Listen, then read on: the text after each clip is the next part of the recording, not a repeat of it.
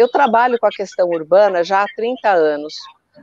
É, e no direito, trabalhar com isso é uma coisa que até hoje existe uma certa dificuldade de compreensão por alguns segmentos ou até colegas, que é o direito urbanístico.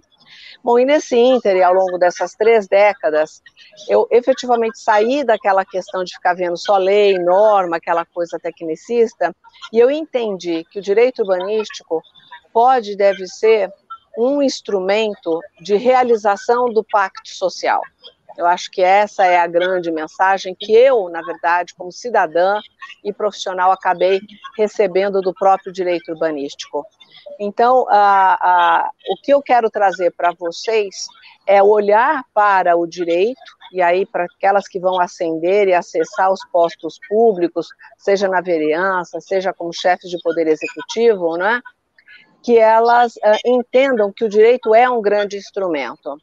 E aí, trabalhar a cidade, a questão da territorialidade, ela é absolutamente fundamental. Então, como é isso? Né? Eu vou trazer, então, o repertório do direito urbanístico. As funções da cidade, elas são uh, uh, categorizadas em quatro eixos centrantes, que é a moradia, o trabalho, a escola, né? O ambiente de lazer e a mobilidade, ou seja, as formas de deslocamento. Se as cidades fossem bem construídas e planejadas, todas essas, essas faces, essas frações, elas estariam bem e levariam as pessoas a viver muito bem. Mas essa não é a realidade. O Brasil, eles sabemos, tem historicamente uh, cidades degradadas, desordenadas, com crescimentos espontâneos, é, porque a população mesmo tem que se arranjar, que o, o Estado não faz a função dele, que é uma função planificadora. Então, quando a gente fala nesse sentido, e eu vou trazer também o viés da violência de gênero na cidade, é justamente entender que essa degradação da realidade urbana acaba atingindo muitíssimo né, a, a parte da população que fica mais vulnerabilizada. Então, as nossas cidades hoje são palcos de cenários de grande e de extrema violência. E essa violência, ela aparece não só na forma física, que é uma forma atroz, sem dúvida alguma, mas também numa violência institucional, quando a gente não consegue acessar os serviços que estariam à nossa disposição. Uma violência econômica, quando o cidadão e a cidadã não conseguem acessar alguma coisa de direito porque não dispõem dos recursos para isso. Eu vou dar inúmeros exemplos, né? É, então, as violências, elas estão de toda ordem, não só naquela que a gente vê imediatamente no confronto físico, mas também aquela que perpassa o dia inteiro e todo dia de uma camada da população. Então, como é isso? Imagina lá a mulher trabalhadora, periférica, né, que precisa ali grávida, com sua criança, pegar um transporte público para acessar uma creche, que já foi difícil achar o lugar, e depois ela vai trabalhar, e depois que ela volta. Enfim, o que dessa cidade está colhendo essa mulher? É, só essa pequeniníssima narrativa, e a hora que a gente imagina esse quadro, a gente já percebe como a cidade é violenta com essa mulher.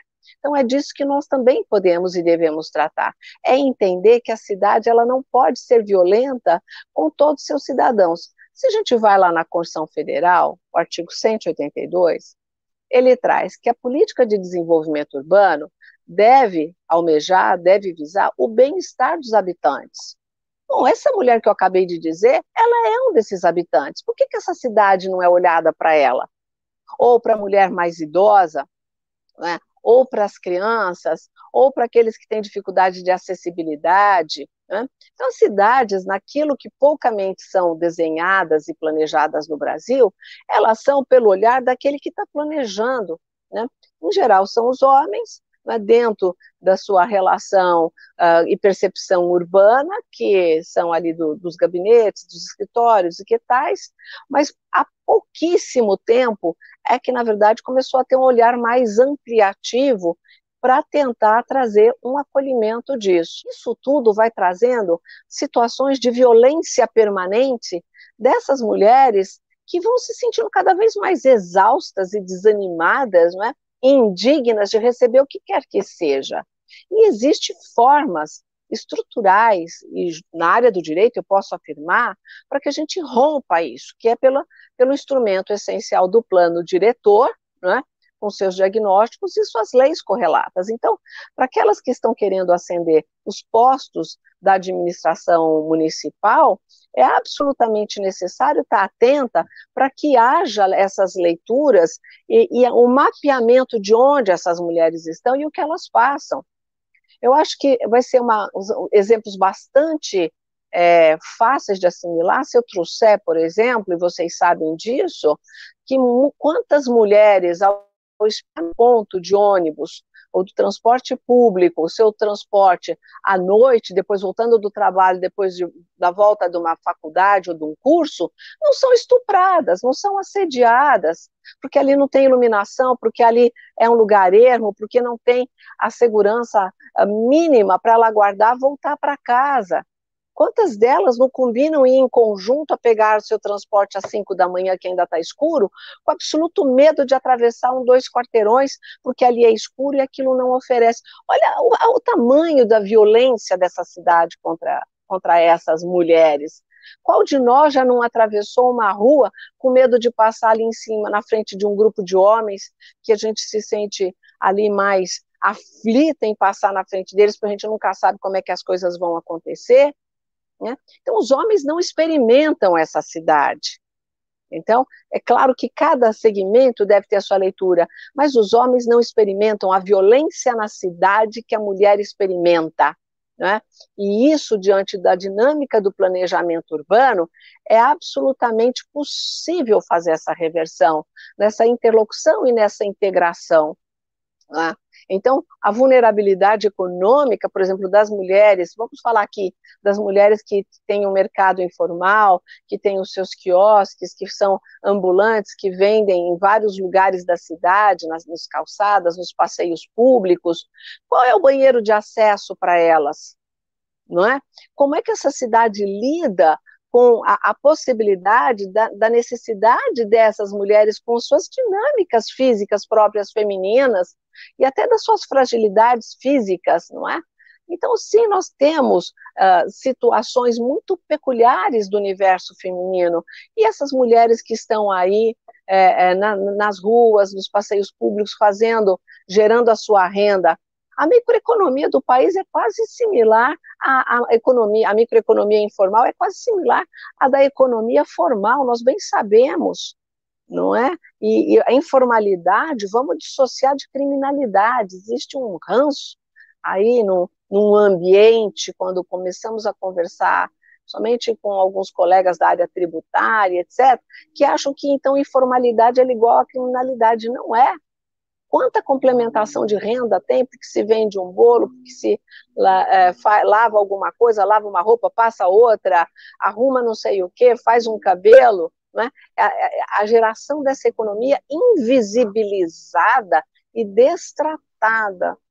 Então, assim, eu estou dando um volume bastante grande de exemplos que podem parecer aleatórios, mas não tão.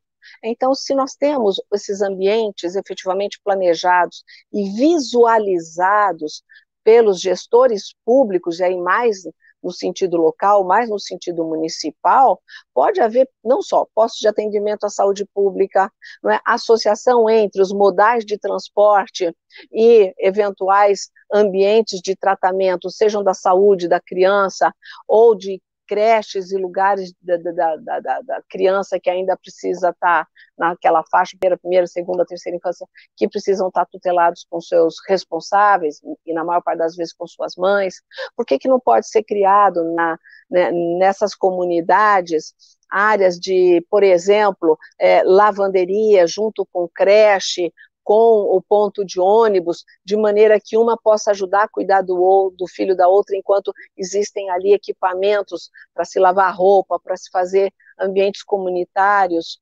Então, assim, tem tanta coisa que pode ser feita e pensada.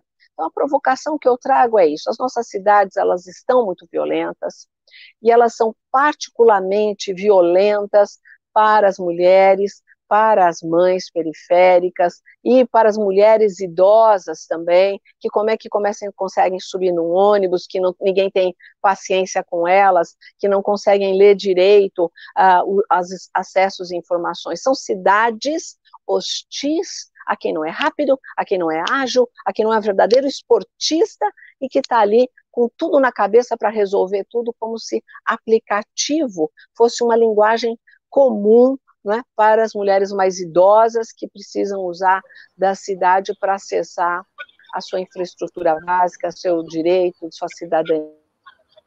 Na verdade, trago aqui essa, essa provocação para vocês, não é? é? Dessa fala, que é no planejamento urbano, que é num diagnóstico importantíssimo a ser feito de levantamento dessas demandas e que isso é absolutamente execuível, possível e é desejável e necessário que a gente mude a lógica de organização das cidades, né, visualizando e inserindo né, as mulheres nas suas diversas fases da vida no planejamento urbano, que a cidade, ela em vez de hostil, ela seja acolhedora, né, das demandas, das necessidades, para que nós possamos ser mais fortes, para que a gente possa usufruir melhor da nossa própria vida com as pessoas que amamos, com as nossas dinâmicas, do que ficar o tempo inteiro resistindo a uma sobrevida. Né? Isso é cruel, isso é absurdo, e nós temos que fazer uma reversão desse sistema e eu convido o direito urbanístico nessa leitura, que tem todos os instrumentos, e agora nós precisamos de, na verdade, ter vontade política e ação para começar a fazer esse processo de reversão.